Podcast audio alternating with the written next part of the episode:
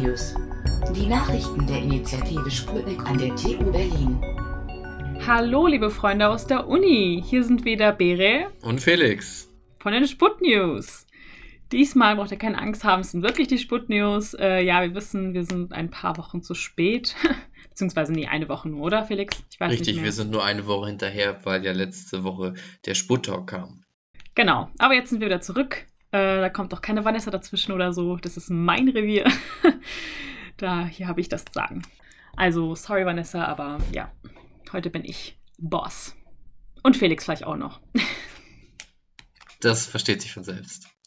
Also erstmal eine wichtige Information zur aktuellen Corona-Situation. Äh, aktuell könnt ihr euch an der TU Berlin äh, testen lassen. Das geht mhm. einmal pro Tag und da müsst ihr euch halt nur vorher anmelden, äh, den Termin machen und dann einfach hingehen. Ja, ist auch kostenlos, ist eine super, ähm, ja, super Möglichkeit für unsere jetzige Lage, würde ich sagen. Ja, also ich nutze das auch äh, sehr häufig. Ich wohne ja auch gleich daneben. Ja, das ist natürlich ein super Vorteil. Ich meine, du solltest vielleicht nicht öffentlich sagen, wo du wohnst, aber ähm, ja, nicht, dass deine Fans dich stalken. Das wäre doch auch mal was Feines. In der Uni gibt es äh, wieder coole Projekte. Und zwar werden wir heute über drei bestimmte reden, die eine Förderung äh, von dem Marie Sklodowska-Curie-Programm erhalten. Und zwar äh, fördert diese Europäische Kommission exzellente und ambitionierte Forschungsprojekte von erfahrenen Nachwuchsforscherinnen und unterstützt diese eben auch beim Aufbau einer unabhängigen Forschungsposition. Genau, das sind drei Projekte und vielleicht kann ja Felix mal sagen, was es für Projekte sind. Ja, also das erste ist ein Projekt zur Inklusion und Klimaschutz durch Stadtgärten. Das ist zusammen mit der University of Sheffield in Großbritannien äh, durchgeführt worden. Dann Projekt 2, das ist DACOP, das untersucht Einflüsse des Tageslichts auf das Wohlbefinden in Städten, äh, zusammen mit dem Environmental Design Consultancy in Singapur. Und das letzte ist das Suffix, das ist nachhaltige Stadtformen für integrierte Lösungen zur Verringerung des Klimawandels. Äh, und das war zusammen mit den Nachwuchswissenschaftlern der Yale University in den USA. Also sehr international. Ja, falls ihr euch da nochmal reinlesen wollt oder ein paar Details mehr wissen wollt, könnt ihr das wieder machen äh, bei den Pressemitteilungen unter, äh, ja, in der TU-Webseite. Dann gibt es noch eine zweite Sache, die wahrscheinlich äh, unser Fangirl Roman sehr freuen wird, der äh, ja so ein Befürworter von Professor Paschereit ist. Ich mache Strömungslehre bei ähm, Tamsen, aber ich fand das auch super interessant, diese Neuigkeit. Und zwar erhält er zum zweiten Mal den ERC Advanced Grant und wird für seine Forschung mit 3,1 Millionen Euro gefördert. Also richtig coole Sache. Äh, die Förderung, das macht äh, der Europäische Forschungsrat. Und ja, in dem äh, Projekt Grüne Gasturbine geht es darum, die bisherigen Grenzen bei der Verbrennung von Wasserstoff in Gasturbinen zu überwinden. Und die Herausforderungen bisher waren eben äh, Flammenrückschläge oder Verbrennungsinstabilitäten und äh, ja, Stickstock. Alter, was ist denn los heute? Stickoxidemissionen. ich kann nicht mehr reden. Cut. Sind auch schwere Wörter. Und Stickoxidemissionen. Ja, da gibt es auch experimentelle Besonderheiten. Also das wird auch viel der Einfluss des Brennkammerdrucks auf die äh, saubere Verbrennung so untersucht werden. Äh, und somit soll eine chemische Umwandlung von bis zu 100 Prozent äh, des Wasserstoffanteils äh, gelingen. Das war bisher so nicht möglich. Und das ist vor allem auch eine wichtige Grundlagenforschung für die Energiewende, aber auch für beispielsweise emissionsarmes Fliegen. Ja, ähm, zum Thema Wasserstoff generell. Wie kann eigentlich Wasserstoff in der Luftfahrt genutzt werden? Das ist vielleicht auch eine interessante Frage. Da gibt es verschiedene Möglichkeiten. Ähm, zum einen durch direkte Verbrennung in umgerüsteten Gasturbinen äh, oder auch durch äh, Brennstoffzellen, äh, die äh, in elektrische Energie umgewandelt werden oder auch in Kombination mit CO2 kann äh, ja, synthetisches Kerosin hergestellt werden. Ja, das mit dem synthetischen Kerosin finde ich eigentlich auch eine geile Sache. Da, dann muss man halt nicht äh, wirklich auf Öl zurückgreifen, sondern hm. kann, kann das wirklich gleich vor Ort äh, herstellen. Ja.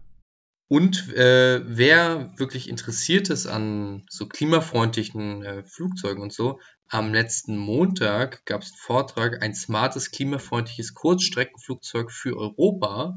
Wer das gesehen hat, äh, Glückwunsch, äh, ihr habt das mitbekommen. Aber für, für alle anderen, die, äh, die sowas interessiert, äh, es gibt, das war Teil der Reihe Luftfahrt der Zukunft.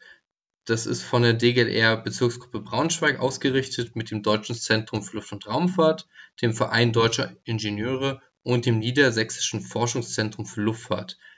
Also das, die Reihe beschäftigt sich mit allen Neuerungen, die jetzt so in der, in der Luftfahrt kommen und wie wirklich die Luftfahrt in Zukunft aussehen wird.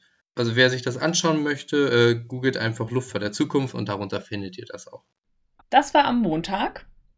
Aber am Mittwoch gab es auch noch ein anderes Event, beziehungsweise diese Woche gibt es ja einige Events, aber am Mittwoch gab es speziell äh, ein wichtiges Event vielleicht für euch da draußen, und zwar den äh, virtuellen ILR-Rundgang. Den gibt es ja jedes Semester für euch. Da werden ja die Fachgebiete vorgestellt und die zeigen euch eben auch äh, Simulatoren oder Versuchsstände und beraten euch auch und ähm, ja, beantworten eure Fragen. Also falls ihr dabei wart, konntet ihr wahrscheinlich einiges mitnehmen. Waren, muss ich sagen, dieses Mal nicht so viel dabei. Es war nicht ein bisschen traurig, aber ähm, ja, finde ich, ich hatte das damals in, zu meiner Zeit äh, direkt in Präsenz eben mitgemacht und ich fand das, muss ich sagen, sehr cool. Ja, aber man muss ja auch verstehen, es war damals halt ein bisschen cooler, da haben die Leute halt auch das Institut von innen sehen können und da ja. hat man, da waren dann auch wirklich bis zu 80 Leute, die sich da, da durchführen lassen wollten. Ja, wir hatten schon vorhin einen Streit, weil ich das Gefühl hatte, wir sind nur 15 gewesen, aber ja, da wurden wir wahrscheinlich damals noch in Gruppen eingeteilt. Ist halt schon ein bisschen her, ein bisschen lange her, deswegen kann ich mich nicht mehr so dran erinnern, aber ich weiß, dass es auf jeden Fall ein cooler Rundgang war. Welches Jahr war das bei dir? 2019. Ah, da habe ich bestimmt sogar rumgeführt, also. Boah, das könnte sogar sein. ich weiß nicht. Vielleicht habe ich dich sogar rumgeführt damals. Nee, also ich kann mich an Toni erinnern, aber ich glaube, ich glaube, nee, ich hätte mich halt nicht erinnert. Ich vergesse Gesichter nicht so leicht. Jeder erinnert sich an mich. Haha. Mm, ja. Ja, wenn wir schon äh, bei den Fragen sind, die eben am Mittwoch äh, hätten beantwortet werden können. Es gibt ja auch noch unsere Sput-Talk-Folge vom Sonntag. Äh, das war ja der Grund, warum wir letzte Woche ausgesetzt haben. Und ähm, genau, da gab es eben auch eine ganze Folge über das Bachelorstudium. Das könnt ihr euch auch gerne auf Spotify anhören. Da geht es auch wieder um die ganzen Informationen, welche Module man auswählen sollte und ähm, was es so für Möglichkeiten gibt im Bachelorstudium und was man da, worauf man da so achten sollte. Hat ja auch schon äh, bis jetzt schon gute Resonanz von euch erfahren. Ähm, machen wir natürlich weiter die Reihe und wir versuchen auch vielleicht nächste Woche schon äh, das nächste Video rauszubringen. Den nächsten Podcast, ja. die nächste Sput-Talk-Folge. Ja, wollen noch nichts versprechen, weil das ist, äh, haben, haben es noch nicht mit den anderen abgesprochen, aber das wäre der Plan. Richtig. Was sonst noch in der Woche war, äh, das war das IAA, das ist die International Academy of Astronautics. Da ist, war das Symposium für äh, Kleinsatelliten äh, für die Erdbeobachtung. Ich weiß nicht, wer von euch mitbekommen hat. Wir haben es äh, auch ein bisschen zu spät gesagt, äh, geben wir ja zu. Also es wurde zu, zu, spät auch von unseren Kanälen geteilt. Äh, die Leute, die äh, da waren, auf jeden Fall super interessante Vorträge, die man hören konnte. Neu für mich war beispielsweise, dass es Probleme mit, äh, mit dem GPS gibt äh, über Syrien, weil es äh, da anscheinend GPS-Jammer eingesetzt werden und die auch äh, Satelliten stören können, die dann äh, Probleme mit ihrer Lagebestimmung haben. Oder auch, dass äh, in einem Gebiet über dem Südatlantik 60 Prozent äh, der Strahlungsfehler, die an so einem Satelliten auftreten, äh, passieren. Also über wirklich einem sehr kleinen äh, Teil.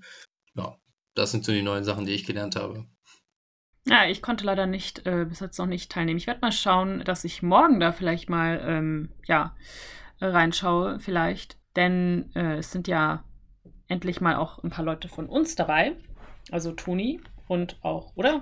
Ist Toni, doch, Toni ist morgen, oder? Ja, ja, Toni, äh, Toni hält morgen seine Vorstellung über die Ergebnisse von der, von, also vom, von der Projektwerkstatt SATOPS. Genau. Also, alle, die das äh, noch verpasst haben, die können sich trotzdem noch äh, die Paper, die eingereicht wurden, durchlesen und das auch wirklich nochmal alles nachlesen. Da sollte eigentlich auch alles drinstehen und da habt ihr die Informationen. Normalerweise ist das ja in Berlin immer von Angesicht zu Angesicht, aber dieses Jahr äh, musste es mal online stattfinden, aber das gab natürlich äh, deutlich mehr Leuten die Möglichkeit daran teilzunehmen. Gibt schon die Paper? Oder wo können, wo können die Leute denn da ähm, nachschauen? Äh, na, die können sie auf der Seite vom, äh, vom IAA-Symposium, das äh, müssen sie sich raussuchen. Wir machen mal einen Link unten rein und äh, ich, ich glaube, ihr müsst euch sogar noch anmelden vorher und dann könnt ihr euch erst die Paper anschauen. Na, das ist doch super. Aber empfehle ich jedem, der, äh, der daran auch an kleinen Satelliten interessiert ist. Und noch eine News aus der internationalen, Stimmt, ja. aus der internationalen Raumfahrt. Äh, NASA hat SpaceX ausgewählt, äh, die Mondlandefähre zu bauen oder sie mit der Mission beauftragt und hat damit äh, sich gegen die Joint Alliance von Blue Origin, äh, ich weiß gar nicht, wer noch dabei war, äh, Draper, Lockheed Martin entschieden.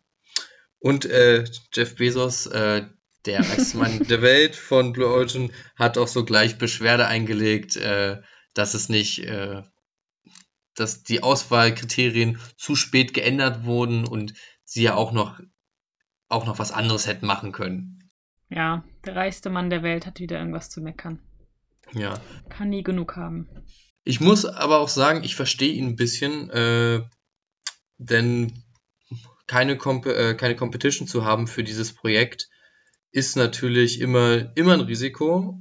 Und ich hätte es eigentlich auch gern gesehen, dass äh, auch anderen, dass auch andere neben SpaceX noch mit Missionen beauftragt werden, weil das doch ein bisschen die Leute breiter aufstellt. Natürlich für die NASA, die äh, müssen das machen, weil die haben einfach viel weniger Geld für ihre Missionen bekommen vom Kongress. Deshalb war das leider nicht zu vermeiden. Und jetzt kommen wir zur Endcard. Boah, es muss schon wirklich zehn Jahre her sein. Da, da lief das mal auf YouTube, auf der Endcard. Wie immer findet ihr natürlich die ganzen Links in unserer Infobox. Ähm, genau, falls ihr Anregungen habt oder auch irgendwie äh, Fragen habt, könnt ihr uns gerne anschreiben auf den unterschiedlichen Plattformen, wo wir vertreten sind. Und ja, hoffe, dass euch diese Folge gefallen hat. Und wir sind, wir versprechen, wir sind wieder alle zwei Wochen da. Ihr müsst nicht mehr so lange warten. Und äh, ja, außerdem sind wir generell öfter jetzt da, weil wir ja auch unsere Sput-Talk-Folgen noch haben werden von unserer How to LRT-Studium-Reihe. Nee, hieß die so? Ja, die hieß so, oder? Ja, die heißt so. Ja. Ja, ihr merkt schon, wir haben sonst nichts zu tun. Ja. viel, viel Freizeit in Corona-Zeiten. Wollen wir noch Tschüss sagen? Ja, sag doch, du musst ja nicht fragen. Tschüss. Tschüss.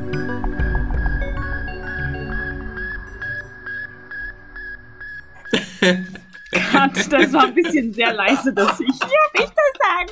Ich traue mich aber nicht, das zu sagen. Egal. Schneid das einfach raus. Ich, ich, ich fand das aber ganz cool, muss ich sagen.